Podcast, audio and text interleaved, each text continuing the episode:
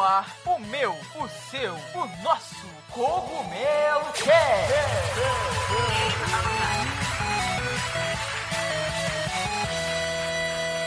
Oh yeah, Mario Time.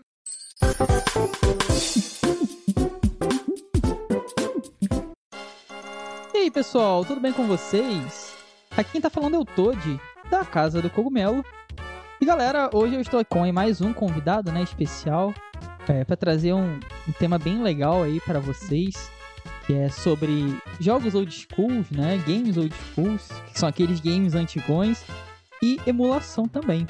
Então espero que vocês aproveitem bastante a conversa de hoje, que eu, com certeza vai ser bem legal.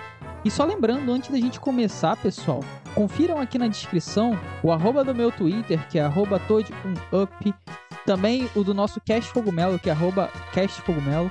Então, confiram a descrição e também tem aqui muito importante o link para o nosso Discord, onde você pode entrar ali na comunidade, conhecer pessoas que não gostam só de Nintendo, mas que gostam de jogos no geral. Então é uma comunidade bem completona. Confere aí o link na descrição do nosso Discord para você poder se juntar a essa comunidade também.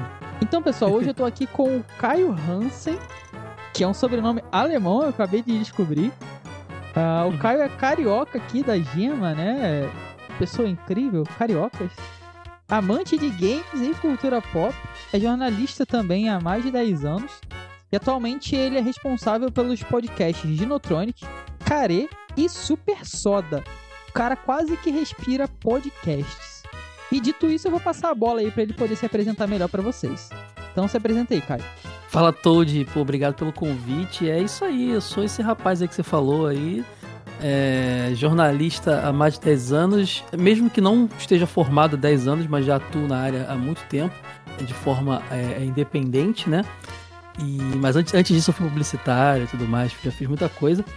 E é isso, cara. Eu amo podcast, sempre fiz podcast há muito tempo e hoje eu tô atualmente com esse projeto Super Soda, que é um portal com vários podcasts, entre eles o próprio Super Soda, de desenhos animados, Kare de anime, mangá tokusatsu e o Dinotronic de videogame. E todos eles têm um pezinho maior na, na nostalgia, porque eu vim do jogo velho, né, o projeto anterior. E o público gosta que eu falo de, fale de nostalgia, mas lá eu falo de coisa nova também. Irado, cara. Eu acho que o nosso episódio hoje vai ser bem legal. Espero que você goste. E espero que o pessoal é, curta também. E pessoal, como nós estamos em um podcast, eu espero que vocês estejam nos escutando com qualidade. E falando em qualidade, não se esqueçam dos nossos parceiros da Logitech, que tem os melhores headsets com os melhores microfones e conforto que vocês podem encontrar. O link da Logitech está aqui na descrição, independente de onde você esteja nos escutando. Eles têm sempre os melhores headsets, mais completos e com claro o melhor custo-benefício. Então, não se esqueçam de conferir o site da Logitech para encontrar os melhores produtos.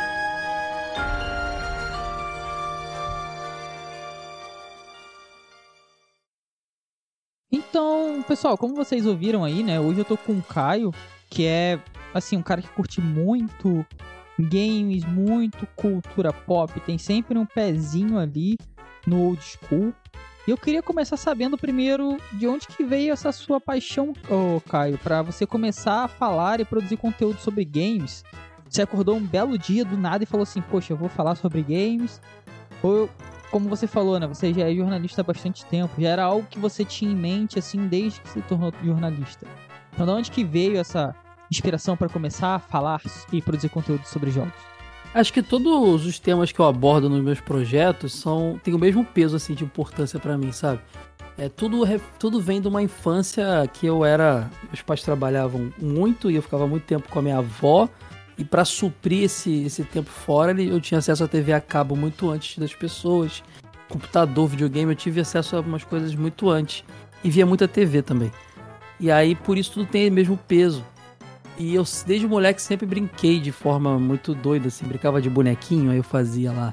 A, cantava musiquinha de abertura, brincava, e quando acabava eu fazia assim, no próximo episódio, eu fazia um, tipo um preview, e cantava música de encerramento do, da minha historinha, sabe? Igual um desenho animado mesmo. Uhum. É, brincava muito de fazer gibi, né? Fazia, grampeava lá os chamequinhos, né? E fazia, desenhava os gibizinhos e tal. Eu tinha uma pranchetinha que eu botava um monte de papelzinho chamequinho. Na época não era quatro, não, era chamequinho que a gente falava. E eu fazia programação da TV igual vinha na revista da TVA, né? aquela revistinha que vinha com os horários das programações, sabe? Uhum. E aí eu fazia meu próprio canal de infantil, era o TV Zoom. Eu tinha uma brincadeira que era. Brincadeira não, eu tinha uma, uma, uma ideia muito próxima do, do que é fazer uma programação, que eu botava de manhã os desenhos mais infantis, de tarde mais engraçados, à noite mais adultos. Então eu sempre brinquei desse jeito. Eu sempre gostei de escrever reviews dos jo do jogos, igual nas revistas São Games que eu comprava, entendeu? Então eu brincava de fazer o conteúdo, assim, eu não fui perceber isso depois de velho, já trabalhando, que isso vem de muito tempo. Eu acho que quando em 2011 eu comecei a fazer blog, é, eu tava na faculdade e tal, eu tava na faculdade desde 2007, mas comecei a fazer meu primeiro blog e tal, trabalhando e estagiando em em agência de publicidade, foi bem na época que eu me reencontrei com os videogames comprando videogame antigo em feira. Tava começando a colecionar videogame antigo. Então acho que por isso que eu comecei forte com videogame. Talvez se eu tivesse em 2011 muito otaku, vendo muito anime, eu talvez fosse isso. Talvez tivesse vendo muito gibi, teria sido sobre isso. Acho que calhou de, no momento que eu comecei a produzir meu próprio conteúdo, eu tá me reencontrando com videogame, entendeu? Mas depois também, aí comecei a fazer outros conteúdos também. Hoje eu falo de um monte de coisa. Mas o, o, o, início com o videogame foi muito, muito porque era o assunto que eu tava muito interessado naquela hora ali, sabe? Entendi. Pô, legal, cara. É, você já tinha uma bagagem, você, cara, você brincava de fazer os brincava, horários da, da TV ali, isso é muito maluco, cara. Não, brincadeira super chata, né? Para pra pensar que criança vai achar legal ficar escrevendo, mas eu era fascinado. Eu falava pro meu pai assim, falava, pai, um dia eu vou ser dono do SBT. Ele ria de mim pra caramba. Uhum. Ah, tadinho. Eu falava pra minha avó, quando eu via TV com ela, ela eu via TV, TVE, que é, é retransmissora TV Cultura aqui no Rio, né? E uhum. via Castelo, via Ratimbum, via essas paradas. Eu falava, vó, eu vou trabalhar ali. E, cara, eu trabalhei na TV, TV Brasil, que é a antiga TVE. Eu cheguei a conseguir isso. Então, assim, cara, Nossa, é muito doido, cara. porque eu previ na infância o negócio que eu realizei. Dono da SBT acho que eu nunca vou realizar. mas eu cheguei perto de alguns. Nunca vai ser, mas os outros. É, mas Cara... tá entendendo? Então, assim, desde moleque eu, eu, eu tinha uma, uma visão. Tanto é que eu quis fazer jornalismo. E, e, meus pais, no primeiro momento, pô, mas tem certeza? Não sei o quê. Aí eu fui fazer outras coisas, depois eu fui pro jornalismo. É porque é complicado, né? Quando você é de uma família que não é da área, eles acham muito tópico, e realmente é, né? Você não ser filho de ninguém da área, assim, você deve saber como é. É difícil você entrar no mercado. Né? Nossa, cara, é bem difícil. É... No meu caso, eu, eu brincava muito de boneco, eu era meio esquizofrênico, porque eu fazia historinhas e, e fazia as vozes dos bonecos, assim, me amarrava. Ah, igual eu, é, pô, é isso aí, é. Esquizofrenia infantil lá, lá no alto, mas, nossa, era muito legal, cara. No meu caso, eu não sabia que eu ia trabalhar com games, mas eu acho que toda a paixão que nem você tinha, de alguma forma meio que inconsciente, guia a gente, cara. É, então eu fui guiado, hoje eu trabalho desenvolvendo games além dos projetos. Então, você é Legal. é guiado, sabe? Você fazia suas pranchetinhas ali, eu acho que inconsciente, o seu cérebro vai sempre tentando manter o ritmo e, e aquele foco ali você conseguiu, cara. Que, pô, parabéns legal demais saber que você desde criança já tinha esse essa fagulha acesa, né? Isso é bem legal. E uma outra coisa, cara, é que você não fala só de games, vamos dizer assim, games atuais, entre aspas. Você puxa muito, até no seu conteúdo em geral, você puxa muito pro old school, cara. É... E por que que você faz essa abordagem mais nostálgica? É saudade de uma época? Ou literalmente você prefere mais uh, os games old school? Por que, que você foca muito nesse, nesse ponto? Cara, eu, eu sempre me interessei muito por história no geral. Era minha matéria favorita na escola e tudo mais. É, tanto é que, por exemplo, eu, eu, eu quando moleque, quando a internet 1.0 chegou, e aí você tinha. É... Ainda não tinha YouTube, mas você tinha um site com alguns, alguns, alguns arquivos de vídeo, assim, eu comecei a ver coisas que nem eram nostálgicas para mim. Eu fui atrás de é, é, National Kid, até passou na manchete na minha época, mas é, Ultra Seven, os negócios Spectre Man, que meu pai falava que via. Então eu sempre me interessei por ver a origem de tudo, assim, uma coisa que hoje também, fazendo uma regressão, olhando para trás, eu percebo. E aí, cara, com videogame foi porque eu fiquei, né, na, quando entrei na faculdade em 2007, eu me afastei de videogame, né? E lá pra 2011 eu já tava estagiando, tava mais tranquilo. Aí eu falei, pô, vou, vou voltar a jogar. Eu comprei um PlayStation 2 de segunda mão. Um pouco depois veio o PlayStation 3 também. E aí já tinha. É... Eu lembro de estar indo na feira da, perto da minha casa, feira de rua, por algum motivo que eu não lembro. Eu lembro de o cara vendendo um Master System. E eu pensei, putz, cara, o videogame da minha, meu primeiro videogame. Sacanagem, perguntei quanto era, acho que era 20 reais na época. Até porque na época colecionismo não existia muito, então os caras vendiam como, como sucata mesmo, né? Eu comprei, eu fui para casa, joguei, limpei, joguei. Eu falei, cara, que demais relembrar isso. Já conhecia emulador, já usava emulador. Mas que demais jogar no console, né? Nesse mesmo dia tinha um Mega Drive lá. Eu voltei na outra semana, tava lá, falei, também tive um Mega Drive na infância. Quanto isso aí? É mesmo preço, levei também. Minha mãe, morava com minha mãe, ela até falou, quanto velha, velharia é essa aqui? Aí eu entrei nessa de recomprar os consoles que eu tive. E aí depois que eu recomprei os consoles que eu tive, eu resolvi comprar os consoles que eu nunca tive aproveitando muito que era realmente barato nessa época ainda. E aí eu já estava começando na internet pesquisar sobre, porque nem tudo eu encontrava nas feiras, então eu fui parar em vários blogs, retro players, vários blogs que falavam disso, e eu comecei a me interessar. E aí foi quando eu estava realmente, como eu te falei, estava começando a produzir conteúdo, começando a fazer blog. Um ano depois, 2012, eu fiz meu primeiro podcast.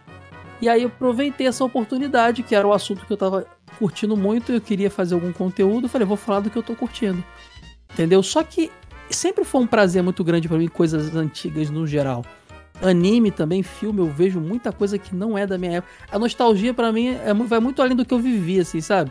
Eu gosto de ver de, de onde saíram as coisas. Acho que isso é muito cabeça de jornalista, né? Esse negócio. A curiosidade é intrínseca, né? Exato, eu gosto de fazer. E as pessoas lá do podcast, com, os meus podcasts, sempre comentam que acham legal. Eu fiz um episódio no Dinotronic sobre a origem dos videogames, contando de onde surgiu. Muito eu legal. fiz um episódio do Care que era a origem dos mangás, cara. Eu fui lá pro papiro, tá ligado? Eu fui lá atrás, assim, foi uma pesquisa legal essa. Então acho muito mais. Ah, esses dias eu fiz um episódio no, no Super Soda contando a história da Hanna-Barbera. Então, assim, cara, maneiro. é muito. É muito legal essa, essa parte nostálgica, me fala muito comigo. Eu gosto de coisa nova, eu jogo até mais coisa nova hoje em dia não tem tanto tempo para jogar, então acabo jogando o que é novidade, mas eu gosto de falar de nostalgia, né? E eu tô tentando abrir hoje, eu já não faço mais parte do jogo velho, por exemplo, lá no, no Super Soda, nos podcasts, eu tento ampliar para coisa nova, mas o público adora me ver falando de velharia, construir um, um público, né, uma galera.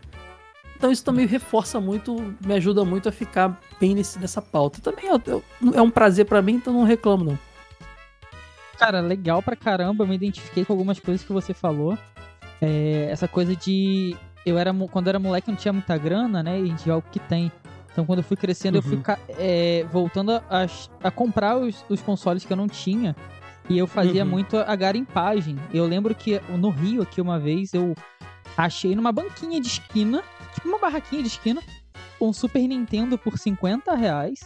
É, isso aí. Com... Já, ó, Cara... tava caro, hein? Que eu já comprei mais barato, hein? Não, mas presta atenção. Caro. Ele tinha dois controles originais e um Super Mario World. Que só o Super Mario World era bem mais de 50 reais. Então, tipo, veio completaço e nessa, gari... nessa garimpagem, assim, sabe? Então isso é muito prazeroso Mas também. os caras cara. vêm, ó, uma, uma, crítica aí, ó. Até hoje ah. rola isso. A galera cobra cara no Super Mario World porque vende muito. Todo mundo quer ter. Mas tem muito Super Mario World no mercado porque era o console, era o cartucho que vinha com o console. É, então, sem dúvida.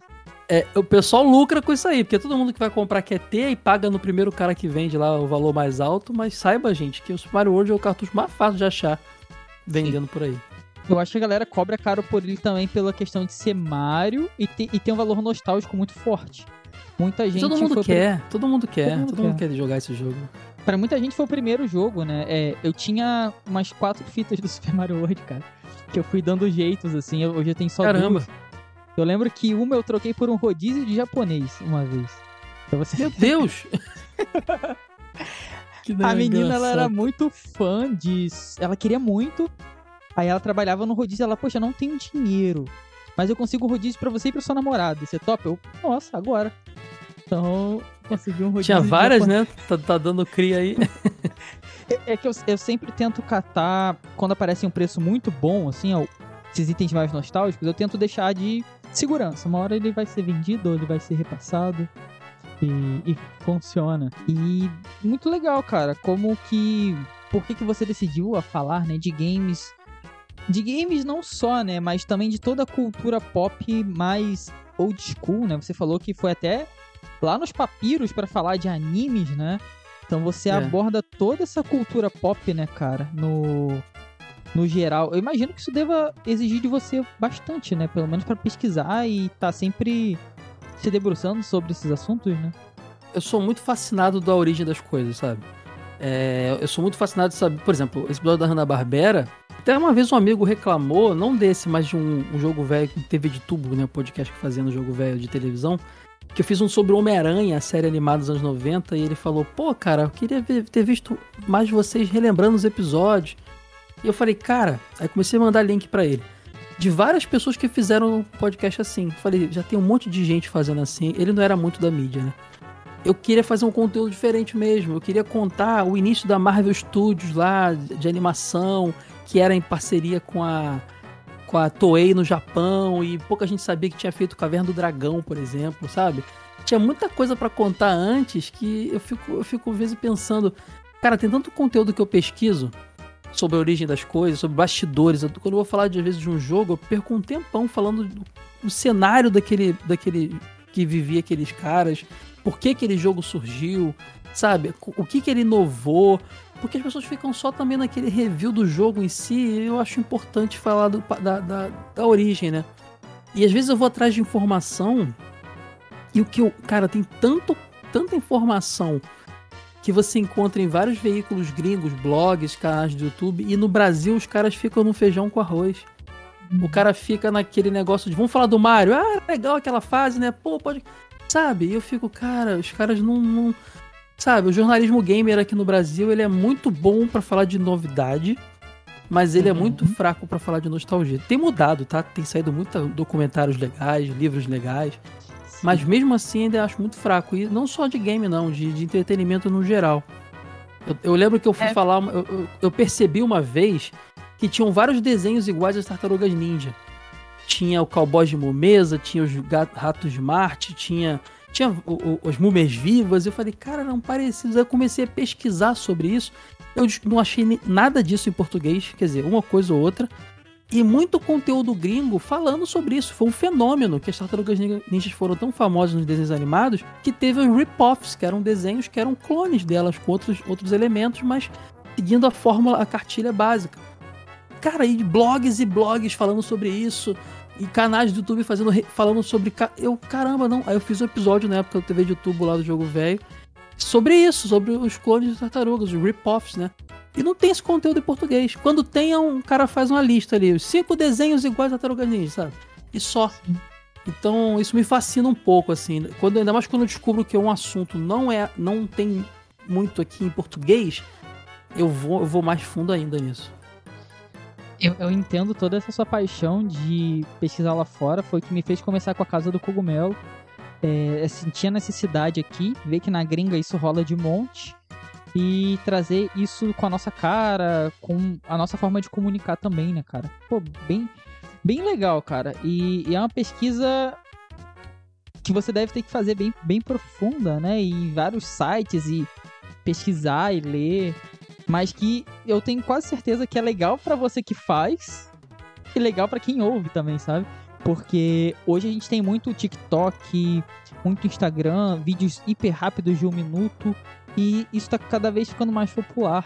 Eu acho que falta um pouco desse conteúdo mais trabalhado, mais informativo, até histórico, sabe? Nossa, eu, eu gosto muito, cara. Eu acho que falta bastante hoje em dia, sabe? Eu tô tendo muita dificuldade para para migrar para esses novos formatos mais curtos, porque desde sempre eu fiz esse conteúdo mais elaborado. E Sim. sempre que eu tento passar isso para algo curto, fica muito raso, assim, sabe? Fica exatamente tudo que eu sempre critiquei. Então tá sendo muito difícil para mim. Eu tenho tentado fazer no, nas redes sociais Super Soda Rios, TikTok e tal. Mas, sinceramente, eu, eu não, não, é, não, faço. Eu faço por precisar fazer. A gente sabe como é que Sim. o algoritmo é, né? Não tem uhum. um grande prazer, não. Entendeu? Mas sei que é importante, até vídeo mesmo, mesmo que seja um vídeo mais longo no YouTube, porque eu também tenho um grande problema, né? Eu sou muito apaixonado por podcast, é minha mídia favorita, mas ela é muito segmentada, né? Então, assim, eu tô trazendo muito conteúdo pro português de coisas que não tem aqui, mas ainda tá preso dentro de um, um áudio que nem todo mundo vai ouvir. Então tem essa questão também que eu tenho que vencer. Eu, eu tenho que migrar meu conteúdo pro audiovisual o mais rápido possível para chegar em mais pessoas. É, eu concordo com você que essa é uma dificuldade que eu tenho. Eu também venho, eu venho dos textos, inclusive, né, cara? Uhum, então, sim. todo um blog, todo site, fazer toda essa. dissecar um jogo por completo, analisar e rechear aquele texto para ser muito informativo. E eu, eu, realmente também tenho essa dificuldade, cara. Eu te falo que é mais pela necessidade do que pelo prazer, até.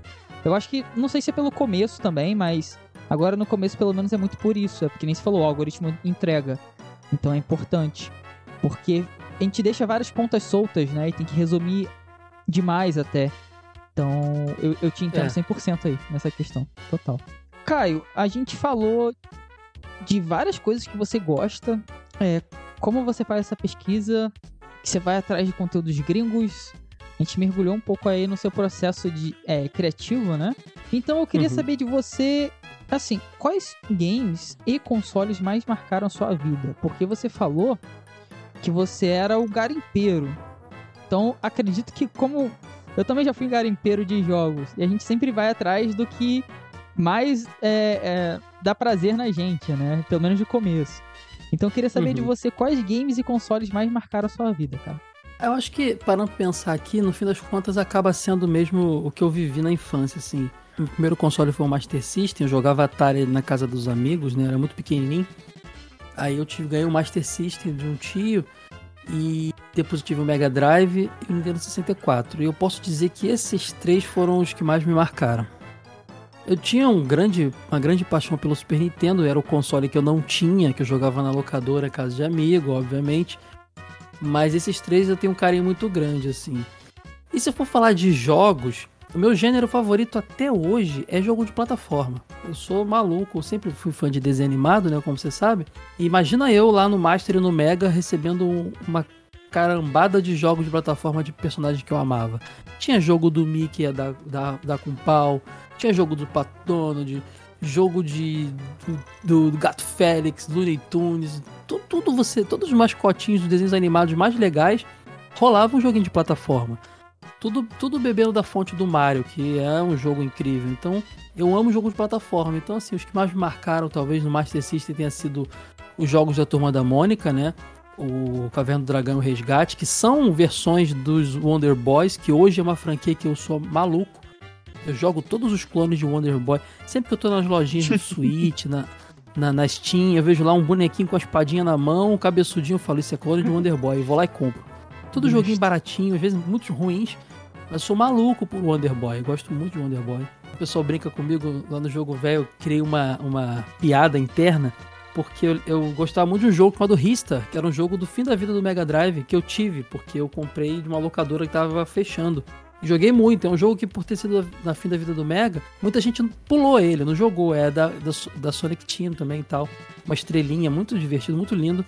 E eu amava esse jogo muito, assim. Eu ficava revoltado que, que produzindo conteúdo, eu descobri que, fora eu e meus amiguinhos da minha rua, a maioria das pessoas não conheceram esse jogo. Eu achava bem injustiçado isso. Então sempre, todo episódio eu falava do Rista de alguma forma, dava um jeito de enfiar ele na história. E aí o pessoal começou a zoar, zoar, zoar. Mas é um jogo realmente muito importante pra mim, cara. Ali no Mega Drive, os Sonics também, jogos de plataforma no geral. E eu acho que no Nintendo 64 foi quando eu conheci o plataforma 3D de verdade, assim. Eu não tive Playstation, tive Playstation depois, né? Comprei depois o Playstation, então não joguei Crash de cara, nada disso. Mas quando eu joguei o Mario 64, assim, minha cabeça explodiu. Aquele jogo, ele é, ele é, ele é incrível, assim. Ele é a pedra, pra mim, é pedra fundamental do, dos jogos 3D. Porque o que veio antes ainda era um negócio meio truncado, ainda era um negócio muito preso no- nos moldes dos jogos 2D. E aquele Mario com aquele controle analógico do 64 incrível. Quer dizer, incrível hoje em dia não, mas na época era. E toda aquela, aquela experiência, quase um mundo aberto, aquele, aquele gramado em volta do castelo, sabe? Tudo aquilo era tão mágico. E depois eu joguei Banjo-Kazooie, que eu tive, entre outros jogos, assim. Então, posso dizer que esses três consoles me marcaram muito. E os jogos de plataforma, principalmente, são os meus favoritos. Cara, irado. Eu compartilho muito do, do- dos seus gostos. É, até hoje, jogos de plataforma são os meus favoritos. E eu também faço isso que você falou que faz com clones de Wonder Boy, só que eu faço com jogos de plataforma 3D. É, então Sim. eu tô sempre caçando uns ali que eu vejo e tal, e tem uns muito bons, uns ho- horríveis. Mas. Ah, tem aquele. Tem o, o, o- aquele Ukulele, que era um clone do, do, do Banjo Do Kazooie. Banjo-Kazooie. São dos Tem aquele- criadores, inclusive. É mesmo, exatamente. Tem o Hat in Time também, que é um joguinho legal pra caramba. Time, muito bom. Tem aquele do esquilinho, cara, que eu esqueci agora. Super Lux Tale. É mó, é mó infantil, mas é mó gostosinho de jogar. Tem, tá saindo Bom. coisa boa pra caramba, cara. Tem, cara, tem, tem um que eu peguei, quer ver, que eu achei muito divertidinho. Deixa eu ver o nome aqui que eu esqueci. Que é o Frogun, Frogun, Frogun, né, escreve. É, você tem um sapinho de arma e é uma plataforma 3D, assim, só que ele... Ele é uma plataforma 3D com gráficos de PS1, sabe? Aquele low graphic, low poly. Uhum. Então ele é uhum. meio charmosinho. Nossa, muito legal. Bonitinho, tô vendo aqui, cara. Nossa, minha cara esse jogo. Cara, eu adoro. E assim, sabe o que eu fico mais triste? Eu fico pesquisando produtores de conteúdo que falam desses indies e tal. Que os indies meio que estão resgatando esse- esse- esses gêneros, né? Só que eu fico triste. Quando, toda vez que eu falo de um jogo assim, a audiência é muito baixa. Pessoas. É nichado. é, aí eu fico um pouco triste de vontade de falar, mas fico um pouco desanimado. Ah, mas outra coisa que eu eu podia te falar agora, eu tô me reconectando com o Metroidvanias também. Né? Tá saindo muita coisa boa, muito indie bom. E quando o moleque Hum. achava muito difícil, eu não, não gostava. E hoje eu me amarro também. Então, plataforma de ação e Metroidvanias eu gosto muito também de jogar hoje em dia. Irado, cara. Eu, eu descobri recentemente, por necessidade, que era algo que eu evitava muito, que é, são jogos narrativos. Então eu comecei o Night in the Woods, que é um jogo 100% narrativo, e eu tô adorando, cara. Eu, eu sempre virava muito na... Até por conta do inglês, que eu, quando era moleque, eu não sabia falar. Sim. Então, nossa, eu tô gostando muito também, cara. Muito, muito bom. É, então, Caio, a gente falou aqui, né, de um pouco da sua trajetória com os games, gêneros que você gosta, falou que é apaixonado aí pelas plataformas. E agora a gente vai entrar num, num, num quesito, num tema que eu gosto bastante de falar assim quando eu tenho oportunidade, que é emulação. É, muitas pessoas confundem emulação com, com piratear jogos, com hackear jogos, e tá Uhum. longe disso, sabe? E a gente. Eu conversei com você antes, né? E você também gosta da questão de emulação. É, e para muitas pessoas é difícil ah, ter jogos e consoles antigos, principalmente. A gente garimpou, mas não é todo mundo que tem essa oportunidade de garimpar. Então, para sanar esse problema, muitas pessoas costumam emular. Nossa, eu vou emular aqui um Atari ou um Nintendo NES, né? E eu queria saber o que você acha da prática de emulação. Você gosta, não gosta, concorda, discorda? O que, você acha? Cara, eu sou, sou muito entusiasta, assim, da emulação, porque eu acho... Claro que como qualquer coisa, você pode usar pro mal, né? A gente sabe aí que tem um monte de coisa que são benéficas, assim, remédios que são benéficos, as pessoas usam como drogas e tal. Então, assim, tudo pode ser usado pro mal. Você pode, através da emulação, criar um, um, um videogame aí, vender por aí com pirataria, entendeu? Então, assim, tudo pode ser usado, mas não é porque pode ser usado que você vai acabar com um negócio que não tem como acabar e que faz muito bem. Por que, que faz muito bem? Falei pra você aqui pra caramba sobre, sobre o meu minha paixão pela história das coisas, né? E como é que eu poderia falar sobre a história das coisas sem ter acesso a isso? A gente hoje quer achar um livro, a gente já tem várias bibliotecas no, no, no mundo para achar. A gente tem várias formas de achar várias outras mídias. Por que, que o videogame tem que sumir no tempo? A gente tem que preservar videogame também. E você falou que para muita gente é muito difícil é, ter acesso a coisas antigas. Tem coisas que são impossíveis, cara. Tem coisa que você não consegue mais fazer rodar, entendeu? O Satellaview do Super Nintendo, por exemplo, que funcionava via rede. Como é que você vai fazer aquilo rodar? Tá entendendo? Você tem que emular para poder você ter experiência daquele jogo. Então, assim, é, eu não poderia produzir o conteúdo que eu produzo sem emulação. Eu tenho uma responsabilidade, eu assino o Switch Online, tenho acesso a, a tudo. Quando sai uma coletânea bacana de Mega Man, eu, te- eu tenho, tento ter. Eu tento ter as coisas de forma oficial, claro. Mas é aquele joguinho lá da Jaleco, que é uma empresa que nem existe mais, um joguinho Sim. todo doido lá que sumiu.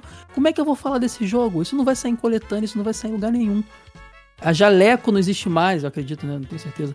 É, o joguinho é de um desenho animado japonês que os direitos não sabem nem com quem tá mais. Então, e aí? Por exemplo, se eu vou falar de Cadillacs e dinossauros, como é que eu vou falar desse jogo? O jogo não sai em lugar nenhum oficialmente mais. Primeiro porque tem que pagar direitos para a marca Cadillac. Segundo, tem que pagar direito do, do, da história, que é do do Xenozoic Tales lá, que é o, os quadrinhos que deram origem ao, ao jogo. Então, assim, não tem como. É, eu vou ter, eu vou ter que emular. Então, emulação para mim, cara, é fundamental. É, emular, emular para mim é, é, a mesma coisa que você ter uma biblioteca numa cidade. Simples assim. É, gostei muito desse seu ponto de vista, cara. Eu concordo com ele 100%. Aí, nós somos do, do aspecto que, de pessoas que gostam de videogames, né? Então somos gamers. Tem as pessoas que são aficionadas em livros.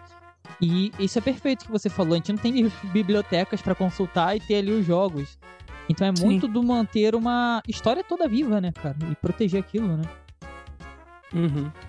Pra é... você ter noção, eu, eu não me interesso, eu não me interesso muito para você ter noção em, em emular consoles novos, assim, porque eu entendo a importância de você ter o, o, eu não tô nem entrando no debate da pessoa do, do videogame ser caro e a pessoa não ter acesso, não. Acho que isso é um, é um outro assunto. Mas eu não me interesso, por exemplo, em desbloquear meu Switch e, e, e, e, começar a jogar. Eu prefiro comprar os jogos. Eu sei, eu sei o custo, que eu acho o custo elevado para nível Brasil, mas, mas é uma, uma, preferência minha, assim. Então a emulação ela, ela pode ser usada para o mal, sim. Ela pode ser usada para pirataria. Mas, é, repito, né? Não é porque o negócio. Tudo, tudo, tudo do mundo você pode usar para o mal você vai, de, vai, vai, impedir que aquilo exista? Entendeu? Então eu sou, sou, sou, defensor da pirataria. Oh, da pirataria não, da emulação. Quase que falo besteira aqui. Justo. Ah, cara, se a gente parar pra pensar, o carro você pode, pode te levar a algum lugar, você pode usar para matar pessoas. É, o podcast é. você pode usar para informar ou para desinformar e levar pessoas à morte, que a gente viu acontecendo aí pouco tempo atrás, né? Então, Exatamente. tudo tem seus dois lados, cara. Eu sou muito fã, eu gosto de pegar é, hardwares antigos e transformar aquilo num emulador. Por exemplo, eu, eu peguei um, um Toshiba, é, um notebook que a pessoa ia descartar. Ela falou assim: você quer? Opa, 100% funcional com Windows XP.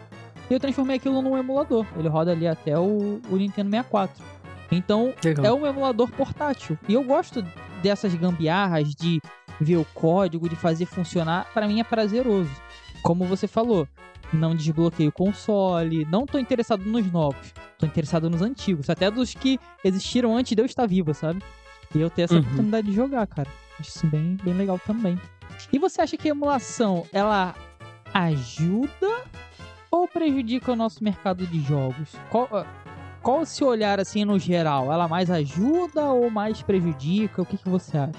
Ah, cara, aí, aí é, é, o termo não, não é pra usar emulação nesse tema. A pirataria pode prejudicar. Você pode piratear emulando. Aí tudo bem. Mas não é emulação, né, cara? Tipo, eu acho que emulação Sim. não prejudica nada. Como eu te falei, a emulação ela, ela existe para preservação. Entendeu? É, ela nasceu, na verdade, originalmente para testar, testar coisas em outros ambientes ali, para você poder é, é, fazer, antes de videogame mesmo, fazer um sistema operacional funcionar num outro rádio, tal, você emulava o rádio do outro e tal. É, ela funciona para isso, cara. Então, assim, a pirataria pode ser pre prejudicial pro mercado, mas a emulação em si não. Agora, se dá para piratear emulando, aí são outros 500, né? A gente, a gente vê aí, a gente abre o, o, o Mercado Livre, que você mais vê são aqueles consoles com Raspberry Pi, o cara vendendo com vários jogos dentro, não sei quantos mil jogos. Eu entendo a, a, o problema disso. Mas você botar emulação dentro disso é complicado, né, cara? Por exemplo, eu acho muito perigoso você condenar bebida alcoólica pelos acidentes de carro. O, existem leis, o cara não pode dirigir bêbado, entendeu? Aí você vai, vai, entendeu? Vai, vai proibir vender bebida alcoólica porque o cara pode. Não, a responsabilidade é do cara. Tem que ter as penalizações pro cara que faz isso. Entendeu? Então, assim, tudo pode ser usado pro mal, como a gente conversou um pouco, um pouco atrás. Mas não é a emulação que ela é nociva, é a pirataria e a emulação pode ser uma ferramenta para piratear. Justo, cara, bem legal o seu ponto de vista, porque você separa a emulação da pirataria. E isso, é Isso. bem legal de se falar porque muita gente confunde. Você dá uma tuitada e fala que você concorda com a emulação e se acha legal, muita gente vai falar, ih, olha lá o pirateiro lá, ó. Olha o cara que pirateia tudo. E são coisas, nossa, totalmente. É tipo água e vinho, né? Não é porque é líquido que é a mesma coisa. É totalmente diferente, né? Porque nem você falou, pode ser usado pro mal ou não, né? Eu, particularmente, foi o que me introduziu ao mundo dos jogos. é, jogos de verdade, né? Eu tinha um computador antes, é, quando eu era muito moleque, muito ruim, cara. Muito ruim. Ele rodava nada. É, mas ele emulava. Então ele emulava até o PS1. E nossa, a mesma, eu... mesma coisa eu, cara. Também Sim. só conseguia rodar emulador no meu computador. Pode crer. Sim, cara. É, e foi minha volta aos jogos antigos, né, cara? Assim, até eu descobri que na feirinha da minha rua vendia console antigo, eu me realizava com o emulador. E conheci muita coisa que, por exemplo, não chegou no Brasil.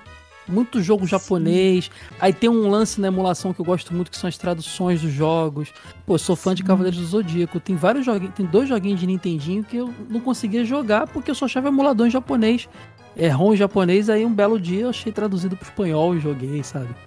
Nossa. Então tem isso também. A emulação tem essa, essa vantagem de você ter acesso a coisas que oficialmente a sua, a sua região não, não recebeu. Justo, cara. Eu, quando eu tive esse PC, ele já não existia mais Nintendo 64, é, não era vendido mais, né? É, Uhum. Então, eu, eu entrava naquele site de ROMs, eu ia pra um curso, porque eu não tinha internet em casa, botava no MP3, levava a ROM pra casa sem saber se era bom ou se era ruim, não tinha YouTube, e ia testando. Eu descobri um jogo, cara, que eu sou louco pra achar ele novamente, nunca mais achei, já pesquisei, que era pro Game Boy Advance, ele era um RPG, você começava com um aldeão, só que a vila do jogo era no céu. Então tinham vários buracos nessa vila que passavam várias nuvenzinhas embaixo, assim.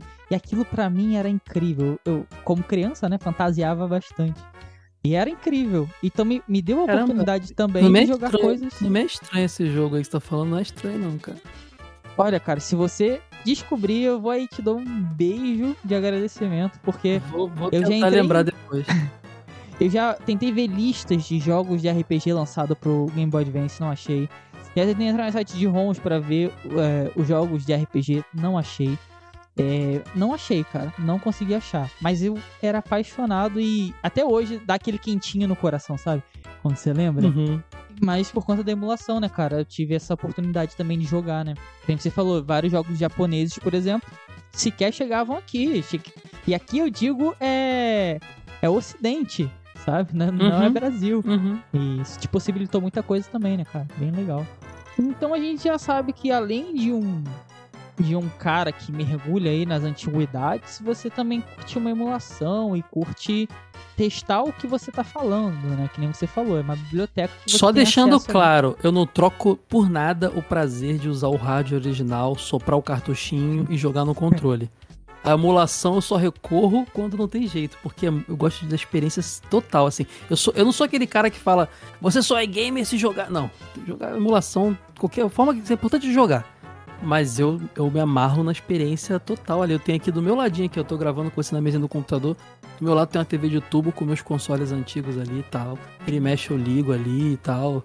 E tem aquela experiência toda. Aquela viagem no tempo, né? De ligar o cartucho, soprar o cartucho, botar ali e tudo mais. Nossa, é irado, cara. É, a, a TV de tubo é a aquisição que tá faltando pra mim. Porque eu também amo montar tudo e fazer funcionar. É, é prazeroso. Até o barulho de você ligando, tudo, né? O barulho do controle é muito Uhum. gostoso, cara. irado. Então a gente sabe de todo o seu gosto, de tudo que você gosta. É, além de gostar de emular, você também gosta, com certeza, de ter experiência, né? De ter aquele sabor real ali do que, do que você tá jogando. Então, quais jogos que você indica pra quem quer começar no mundo dos, dos jogos mais antigos? Pra quem quer começar a emular? Ou um jogo que você viu que, nossa, só saiu no Japão? Ou, nossa, não vão fazer mais e você tem que jogar isso porque é muito bom. Quais jogos ou qual jogo que você indica aí pra galera? Ah, na minha opinião, a pessoa tem que começar, já que ela vai atrás de coisa antiga, ela tem que começar pelo que traz nostalgia pra ela. Eu acho que é a melhor forma de você mergulhar, assim, porque uma coisa vai puxando a outra, né?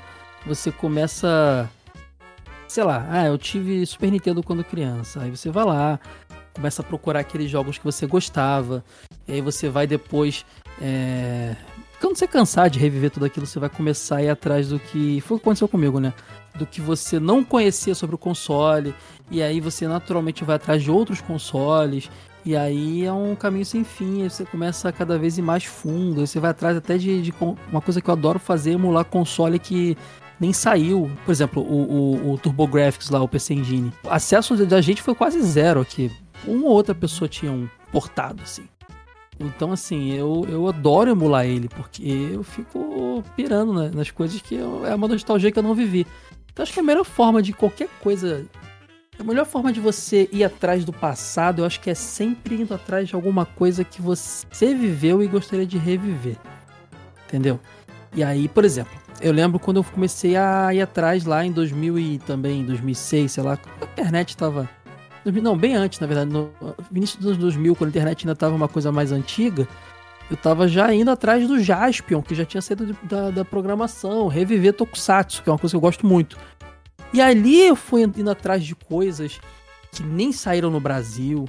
E ali eu fui atrás de coisas que eu nem vivi, tipo é, é, é, é Spectre Man, então, sabe, eu acho que é o caminho ideal para você ir atrás de nostalgia é o que você viveu. Depois você, naturalmente, vai chegar em coisas mais antigas. Nice, cara. Só que eu vou tentar te pegar nesse pulo do gato que você deu aí. E se a gente hum. estiver falando com um público mais jovem? Que, assim, a nostalgia me afeta e te afeta porque a gente passou por isso. Mas se a gente estiver falando, assim, pra molecada que já cresceu o celular na mão, é, e tá afim de conhecer. Porque, por exemplo, eu tenho um primo que ele é. Vamos dizer assim, moleque, né? Tem 18 ali, 18 anos. E eu passei muito de emulação para ele. E ele. Porque você cria a base gamer da pessoa, né? Então, ah, você gosta desse jogo aqui? Nossa, que você não jogou o primeiro lá. E aí ele ia atrás, e ele foi. Então, assim, se a gente estiver falando com uma molecada, que jogo que você indica que você fala, nossa, emula ou vai atrás porque a experiência é boa, é um jogaço você tem que conhecer. Que jogo? Ah, você quer, você quer que eu sugira jogos específicos? Ah, cara, então faz o seguinte, já que, você, já que a pessoa é bem nova, então provavelmente qualquer coisa que a gente for falar ali da nossa época é muito distante para ela, vai nos medalhões. Vai atrás de Pac-Man pra entender, vai atrás de Space Invaders, vai atrás de Mario, Mario Super Mario Bros, lá o primeiro vai atrás de, dos medalhões, das franquias Mega Man, das franquias que ou ainda existem ou pelo menos elas ainda são referenciadas, né? Vai atrás de Street Fighter 2, caso o cara goste de jogar os jogos mais recentes de luta, sabe? É a melhor coisa, assim, porque você vai começar sabendo que tá uma coisa boa, né? Você sabe que você vai para coisa boa. Se você tem Mario até hoje bombando, é porque o Mario sempre, foi, sempre fez bons jogos. Então acho que a forma é essa, então. Ir atrás dos grandes, grandes franquias. E aí, a mesma coisa, com o tempo você vai começar a cair em outras coisas. Se você for atrás dos primeiros Marios e começar a curtir plataforma, você vai provavelmente tá ali já no, no, no, meio dos jogos de Nintendinho, vai jogar um, um Gato Félix, vai jogar um Tiny Toon, vai jogar, sabe? Vai começar a ver coisa bacana ali do mesmo parecido. Então a minha sugestão então é essa, já que a pessoa é muito jovem e pouca coisa nostálgica para ela, vai atrás das coisas que elas, que elas consomem hoje vai atrás dos jogos antigos dessas coisas, sabe? É uma boa forma. Irado, cara, eu gostei. Bom, bom conselho. Então, pessoal, vocês que são mais, mais novos aí, procurem pelas grandes referências, né? Pelos grandes games. Uhum. Você falou de Street Fighter 2, vira e mexe, eu tô jogando Street Fighter 2, cara. Eu acho muito bom. Eu sou muito suspeito. Eu adoro, cara. Pô, gosto Pô, muito. Jogaço.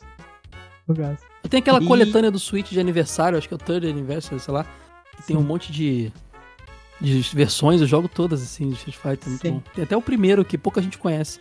Exato, e, e ele é bem diferentão, né? Ele é, é, bem mais limitado em tudo, número de personagens, número de tudo, assim. É um, jogo, é um jogo ruim, na minha opinião, ele é travadão, assim, mas eu ele foi o, ele é o, o, o, o seminal para que viesse o 2 que, pô, revolucionou e é maravilhoso até hoje. O 2 é. É porque é, é, o pré, né? Então ele abriu o caminho, os caras melhoraram ali no 2 em tudo que faltava. E nosso 2 ele para mim ele é um jogaço até hoje, sabe? Eu consigo jogar, me divertir, ter desafio, Sim. ser competitivo. Ainda mais, as, ainda mais as versões, as versões mais recentes. Teve o Turbo, Hyper, não sei o que lá, Hyper Fight e tal. Sempre foi melhorando essa questão de velocidade e foram ficando mais gostosos ainda de jogar. Ah, cara, se você for atrás do Mario, Super Mario Bros., é um jogão incrível até hoje. Mas teve o Mario Bros antes, que é aquele jogo é, vertical, que você tá no esgoto, as, as tartaruguinhas assim e tal. Então, assim, tudo tem um, um início, uhum. né? Que pode. Eu gosto do Mario Bros, mas tem gente que acha chato, né? É, cara, é, eu, eu sou muito curioso é como música, né? Então, ah, se eu gosto muito de uma banda, eu vou tentar ver o que, que aquela banda escutava como referência para eu poder escutar ah, também. eu também sou assim. Pode crer. Então, eles gostam disso, mas eles são bons? Então por que, que eles são bons? Então vamos lá ver. É, que nem você falou, pô, o Mario existe aí há quase 40 anos. Então por que, que o Mario existe há 40 anos? Como que era o primeiro? Eu acho que vale uhum. super pra galera nova, principalmente, criar uma base. É, hoje a gente tem um mercado gigantesco de jogos de tudo quanto é tipo. Meu Deus. Mas eu acho que cria uma base muito boa para você de entendimento, né? Porque é uma mídia, cara. Como livros, como música, a gente tem os jogos. E eu não, não tiro o mérito dos jogos como mídia, como livros e como música, como filme também, sabe? Então eu acho muito importante uhum. você voltar lá atrás e entender, que nem você falou, né? Você já deu dicas aí. Galera, até canetinha anota, porque são ótimos jogos. Então, Caio, a gente falou aqui bastante de jogos, jogos old school, seu começo como jornalista, da onde que veio essa paixão. Você deu dicas valiosíssimas, né? Que é válido a galera voltar aí, se não prestou atenção, e anotar, que são jogos incríveis. É, mas você não fala só de jogos, né, Caio? Você já, deixou, já, já falou um pouco antes também, assim, é que você fala sobre outras coisas. Então vamos abordar um pouquinho mais disso, né? Você fala sobre animes, por exemplo, e sobre tokusatsu, que eu falei to, to, eu nem lembro o que eu falei, mas você me corrigiu, mas são tokusatsu. Você falou tonkatsu no off e tonkatsu fica a dica, é uma comida muito gostosa aí também, então também gosto de tonkatsu também. Tá tudo certo. tá tudo certo, gosta dos dois. Então você, você gosta bastante desse universo antigo, né, cara? E como que é assim para você falar de eu sou um grande, não sei se eu diria um ex, um ex-otaku, porque com a vida adulta eu não tenho mais tanto tempo de ser otaku assim. Mas eu, eu nutro muito essa paixão também por animes e cultura japonesa no geral. No seu caso, você nutre a, essa paixão é pela cultura japonesa, cara? Ou é mais pelas antiguidades da cultura pop mesmo? O que que te chama a atenção? Porque você fala de animes, tokusatsu, que são coisas bem relevantes na cultura japonesa, né? É, assim, cara, no primeiro momento, é, não, não, meu interesse não foi exatamente. Ah, eu gosto de, de desenho animado japonês, a cultura japonesa que me atrai e tal. Não. É porque quando a gente era moleque, tava ali no, no bololô. Tava vendo um Thundercats, tava vendo depois um Cavaleiro Zodíaco. Então, assim, tava no mesmo contexto. Eu cheguei, eu comecei a ver anime. Eu via coisas na TV, tipo Zillion, Doraemon, na, da Angélica e tal, da, na época da manchete, mas eh, até ali não se dizia que era anime, nem se conhecia esse nome. A gente não sabia que era um desenho japonês. Até o Cavaleiro Zodíaco chegar. Falando a minha experiência da minha geração, pelo menos. Foi quando a gente estranhou aquele desenho, que ele tinha ele não era aquele episódio que começava e fechava nele mesmo, ele tinha um lance de continuidade, ele tinha um lance emocional muito forte, quase uma novela mexicana, ele tinha um gore muito forte, era bem violento. Era um negócio que a molecada não estava acostumada. O, o, o He-Man tinha uma espada, mas ele nunca deu espadada a ninguém no desenho todo. Uma espada inútil que ele tinha. Tacava pedra, no máximo que ele fazia. Então, assim, cara, a gente tava. É, era de explodir cabeças. Isso, obviamente, gerou curiosidade. E aí que a mídia especializada começou a surgir no Brasil, né? A revista Herói outras revistas de, de, de cultura pop asiática começaram a surgir. E aí os eventos que já tinham alguns lá na Liberdade em São Paulo, que é um bairro japonês, começaram a aumentar pelo Brasil. E aí os VHS com, com com as coisas direto do Japão, às vezes sem legenda, chegavam pra gente. Nessa época eu mergulhei legal, assim, nesse universo, sabe? O Tokusatsu Nossa. era uma coisa mais recente, o Jaspion, o Changeman também já tinha rolado, então tudo isso veio meio que junto ali. Então eu acho que ali eu, eu, eu, eu, come, eu foi uma, uma, fase bem otaku, assim. É, e aí eu fui crescendo, curtindo de tudo, mas aí eu acho que eu virei meio otaku mesmo, assim, eu ia atrás de anime. Tudo que eu, os canais que eu queria assistir eram os canais que exibiam anime. Hoje eu tô num reencontro com anime. Porque eu até fiz parte de um tempo atrás de um podcast chamado Animes Overdrive, que ainda existe, grandes amigos meus. E ali com eles eu comecei a. Porque eu era aquele otaku da vearia, né? Que re, vira e mexe eu re, reassistia as coisas que eu tinha curtido. Mas, e, e comprava mangá. Mas aí eu comecei a, a, a, ficar inteirado nos lançamentos. E isso é uma coisa muito recente, tem de uns 5 anos pra cá que eu tô cada vez mais inteirado nos lançamentos. Pô, fui no cinema ontem ver, ver anime, cara. Quando que a gente vai no cinema ver anime? Eu fui ver aquele Suzume. Uhum. É, que é um, tá nos cinemas e tal. Acho que eu tinha visto antes dois, dois, dois animes no cinema. Cavaleiro do Zodíaco lá nos anos 90 e Pokémon, o filme Pokémon do Mewtwo. 2000. Não, nem, nem o 2000, viu? É, o, o primeiro. 2000 foi... É, o 2000 veio depois. É, os outros acho que eu não vi no cinema, não. Mas assim, é, agora tá, tá direto rolando anime no cinema, sabe? Então, assim, então, a gente tá numa fase bem interessante. E eu tô tendo esse reencontro, cara. Hoje em dia eu acompanho um monte de anime novo. Assino a Crunchyroll, então fico assistindo lá e tal. Mas ainda sou um cara muito da nostalgia também nesse sentido, eu não consigo fugir. Tanto é que eu coleciono mangá, eu sou, eu sou muito fã de quadrinhos também, e mangá, é meu, meu, minhas coleções favoritas são mangá. E eu compro principalmente, assim, cara, tem um monte de coisa nova que eu não compro mangá, assim, que o mangá tá caro. Eu vejo um anime lá, eu pago Crunchyroll por mês e assisto. Mas eu compro as coisas históricas, por exemplo, tem Hokuto no Ken, que é um, um mangá seminal pros, pros animes de, de lutinha. Então, eu, esse eu faço questão de colecionar. É, as coisas que eu via, né? Rock Show, Cavaleiros, Guerreiras Mágicas, Sailor Moon, tudo isso eu tenho colecionado. Berserk, que é uma coisa seminal também importante, eu Nossa. tenho, algumas coisas assim. Mas coisa nova, geralmente, eu, eu acompanho, é, mas em, assistindo mesmo, não sou de comprar, não. Eu não sei se eu posso chamar de otaku, cara, talvez sim.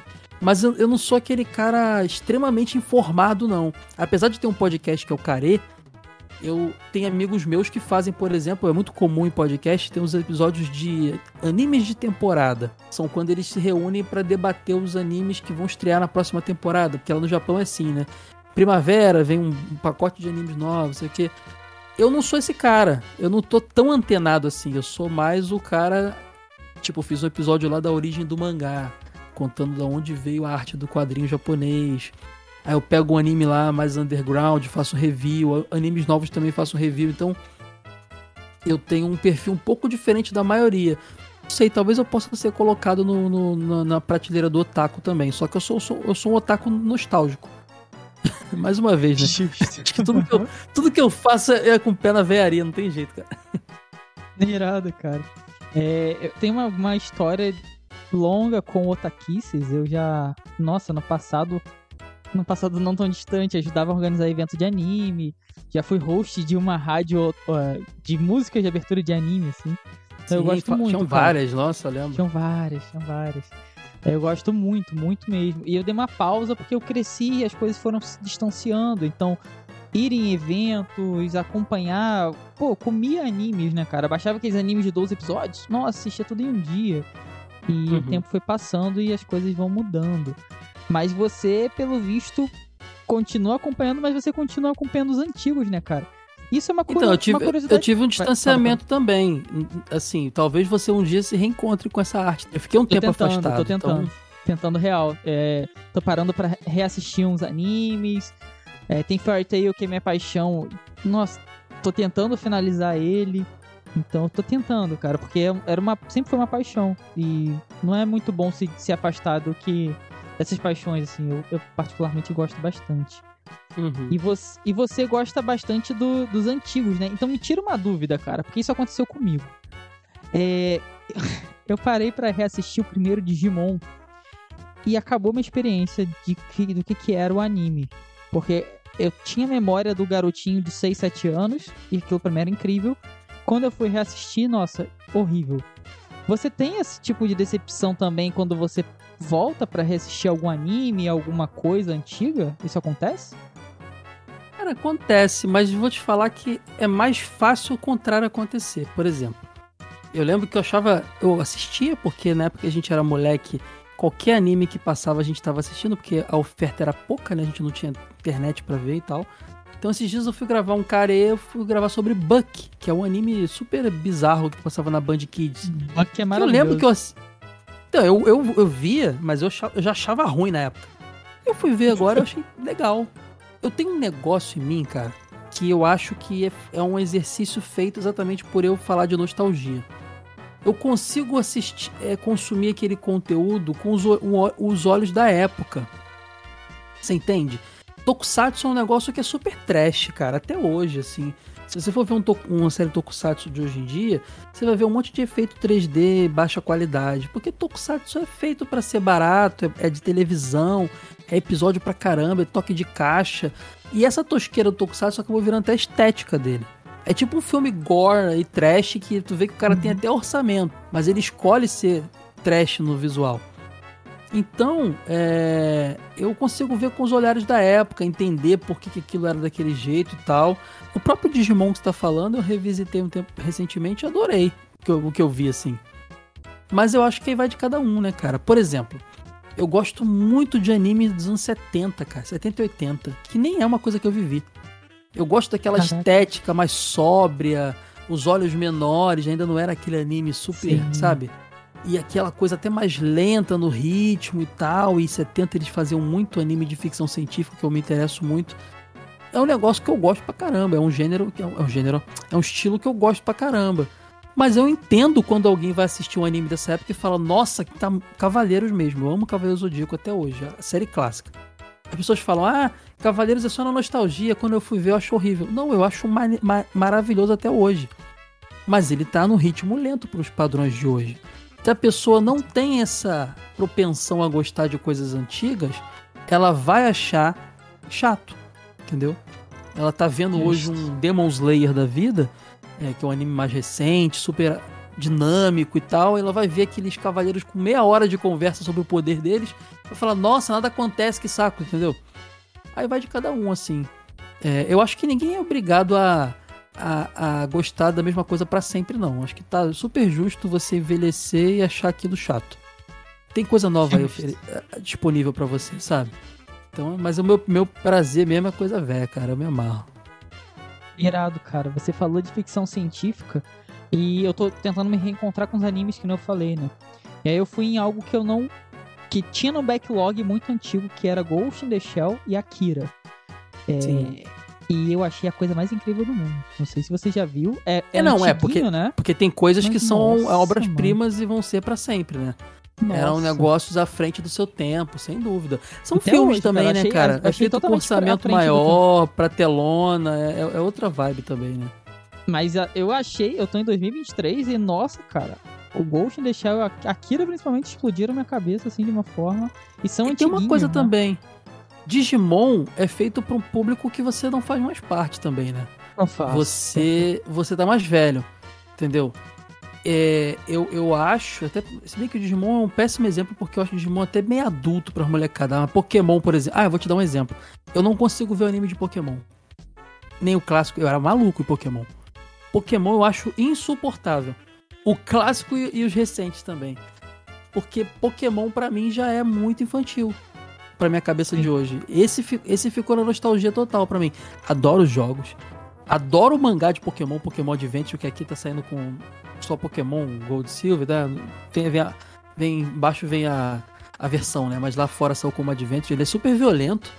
Adoro, mas o anime de Pokémon, eu tava tentando rever e eu achei insuportável, cara. Acho muito, muito infantil. Talvez o Digimon bateu para você mais assim do que para mim, entendeu? Justo. Eu, eu, acho que eu concordo com você, mas eu tenho esse mesmo, essa mesma sensação com Pokémon. Parei para reassistir alguns, tipo série Black White, eu gostava. E até os mais recentes eu acho muito para um público muito específico, que é um público muito infantil. Então, muito poder infantil, da amizade, é. amizade ali, isso é bem chatinho, sabe? Então não me atinge mais. É porque tem, um, não... tem umas coisas para criança que tem umas mensagens pro adulto, né?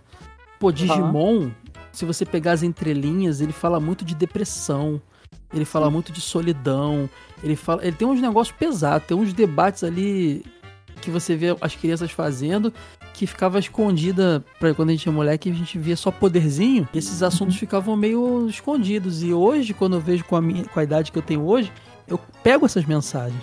Pokémon não tem isso cara. Pokémon é, é, é, um desenho é, é um desenho extremamente infantil assim sabe. Então, é extremamente colecionar monstrinhos Concordo é. com você 100%, cara. Pra galera mais, mais nova, até pra galera mais antiga também, cara. Eu acho que a internet possibilita. Eu sou cria da internet desde sempre, desde os tempos horríveis da internet.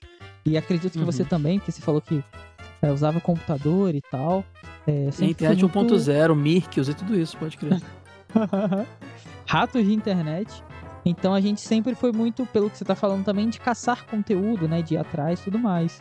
Então, até mesmo o pessoal antigo e mais novo, você acha que vale a pena se envolver com essa cultura pop mais antiga, cara?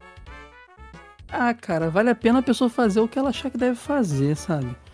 Eu, eu acho que ninguém é obrigado a nada, não, assim. Eu, eu, eu, eu, particularmente, acho que é enriquecedor você saber de onde as coisas que você gosta vieram, sabe?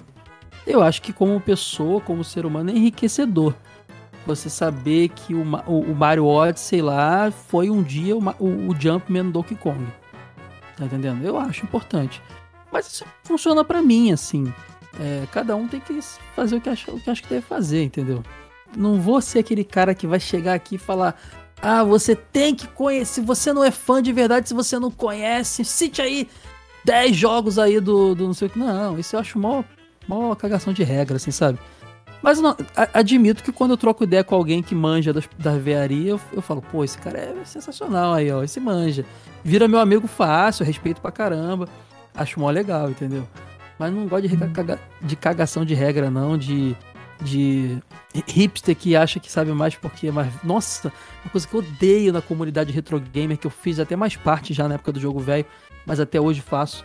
Tem uns caras assim que eu já vi em evento, em outras situações, assim, que você vê que vê um molequinho felizão nos grupos.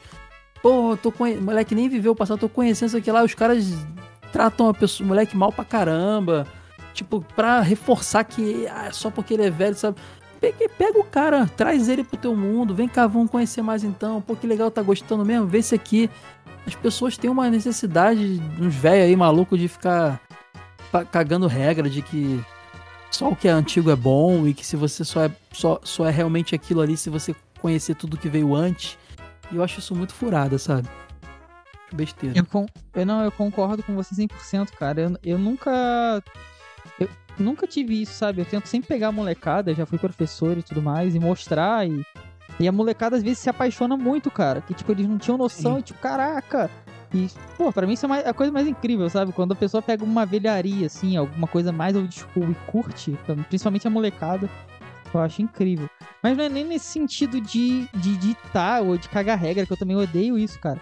É mais assim, ah, é, você acha que realmente vale a pena? Você, por exemplo, Caio, é, indicaria pra alguém, nossa, ir pesquisar mais e consumir mais esse tipo de conteúdo? Você realmente acha que vale a pena pra uma pessoa, principalmente se ela for jovem ou não teve contato com isso? Você acha que é um mundo legal pra pessoa conhecer, vai, vai trazer benefícios pra vida dela? Você acha que, que vale a Ah, pena? vai, cara. Vai, vai porque o que é bom continua bom com o tempo. Repito, o Super Mario Bros. ainda é um jogaço. Então a pessoa vai, vai ter contato com coisas muito boas feitas no passado. E, e- e eu acho até que conhecer a história do, daquela franquia que você gosta, por exemplo, vai te fazer ter uma experiência muito melhor do, do que você está consumindo. Vou dar um exemplo. Recentemente eu fiz um super soda lá, um podcast do Arcane. E aí gravei com amigos e tinha gente que tinha jogado, era, era fã de LoL. Eu não manjo nada de LoL. E eu curti, o desenho foi feito pra qualquer pessoa curtir. Mas as pessoas que trouxeram a bagagem de LoL, eu vi que pra eles a experiência era muito mais incrível. Entendeu? Então acho que quando você conhece as origens de qualquer coisa, a experiência é sempre melhor. Então recomendo sim, se a pessoa tiver oportunidade de ir atrás assim do, do- do- da parte mais histórica daquilo que ela gosta, acho super sempre válido. Boa. Legal, e, e o, o velho tá na. O velho não, mas o antigo tá na moda, né? Então tem muita coisa voltando. É, né? isso, isso aí é uma questão. Tá tudo muito caro agora. Ser nostálgico Nossa, tá sim, bom, cara. porque agora você vai em qualquer lojinha de shopping e você acha, pô, comprei esses dias uma camisa do Alex Kidd, cara. Irado, Quando que eu ia pensar irado. que, pô, do Alex Kidd, super um personagem famoso, a galera gosta, mas super underground ao mesmo tempo. Super underground. É, Então, assim, tem muita coisa disponível, mas tá tudo tão caro também. Você vai comprar um joguinho usado aí, o cara cobra mais caro do que um lançamento de Switch, Sim. entendeu? Então é complicado. Sim, vira e mexe, eu, eu tô sempre acompanhando esses sites de. e grupos, né? De troca e venda e tal.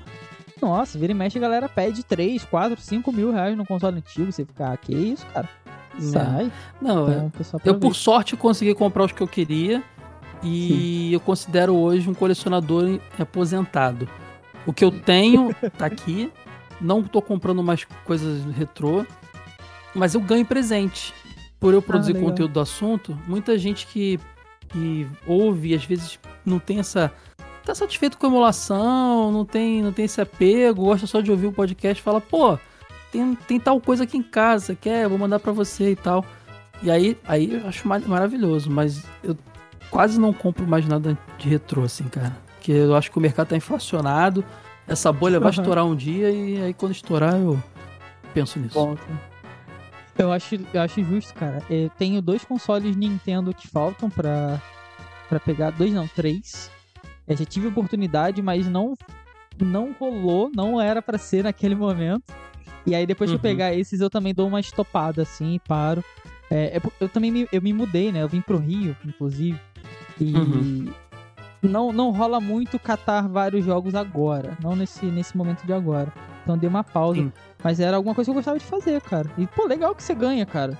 É, quero ser amigo dos seus É, amigos pra ganhar presentes assim também, cara. Eu fico feliz, o pessoal é muito carinhoso, o pessoal manda pra mim, cara. Eu fico feliz demais. Irado, cara. Irado. Presentes do fundo do coração. Não é, não é toda semana chega um jogo aqui em casa, não, tá? É bem esporádico, mas, mas já rolou algumas vezes e tem rolado. Ó, legal, cara. Parabéns. Muito, muito legal. Muito boa essa, essa comunidade que você tá criando aí. Irado. É isso aí, pessoal. Chegamos ao final de mais um Cogumelo Cast. Cada vez mais próximo, claro, do Cogumelo Cast de número 100. Essa é minha quase meta de vida. E aos pouquinhos a gente tá chegando lá. Sempre com convidados incríveis, como hoje, né? Eu trouxe aí o Caio Hansen, que falou da nostalgia, do seu amor pelo nostálgico, dos seus podcasts. Que inclusive o Twitter do Caio vai estar aqui na descrição. Confiram. Vocês podem seguir e se informar mais sobre o que ele produz. O meu também vai estar aqui na descrição. O Twitter do nosso Cogumelo Cast, onde você está escutando. É bom seguir para você não perder nada. E aquele aviso de praxe, né? Mais importante. Não se esqueça de nos seguir onde quer que você esteja nos escutando. Porque assim você não perde nenhum episódio e nos ajuda bastante a continuar produzindo conteúdo para vocês. Então já clica aí no botãozinho de seguir, seja no Spotify, iTunes ou Google Podcasts. E eu espero que vocês tenham gostado bastante, pessoal. Eu gostei, entra pra minha lista de um dos Cogumelo Cast mais legais que eu gravei. Então foi um papo bem leve, bem suave. Espero que vocês tenham gostado. E agora eu passo a bola pro Caio poder se despedir. Então, vai lá, Caio. Pô, obrigado demais todos pelo convite. Fiquei muito feliz de bater esse papo com você. A gente que agora que está no Rio, a gente tem ido para um rolezinho de rock and roll aí. Vai rolar muito mais. É, pessoal que quiser conhecer o meu trabalho, é só entrar em supersoda.com.br que tem link para tudo que eu faço. Mas é, nos agregadores de podcast, nos aplicativos, você pode procurar o Super Soda, que é o podcast de desenhos animados. Você pode procurar o K-A-R-E, que é um podcast de anime, mangá e tokusatsu. E o Dinotronic, que é meu podcast de videogames. E, mas como eu disse, lá em supersoda.com.br tem link para tudo. E nas redes sociais, SuperSodaBR, todas elas. Instagram, todas elas, TikTok, Twitter, arroba SuperSodaBR. Você fica ligado aí em tudo que tá saindo do, do projeto. E vai ter muita coisa nova aí em breve. tô- as lives vão, vão começar, canal do YouTube, o conteúdo vai se expandir mais aí. Tá vindo coisa bacana. E obrigado de novo pelo convite, tá? É isso aí, cara. Volte sempre. Certeza será um grande prazer. Tamo junto.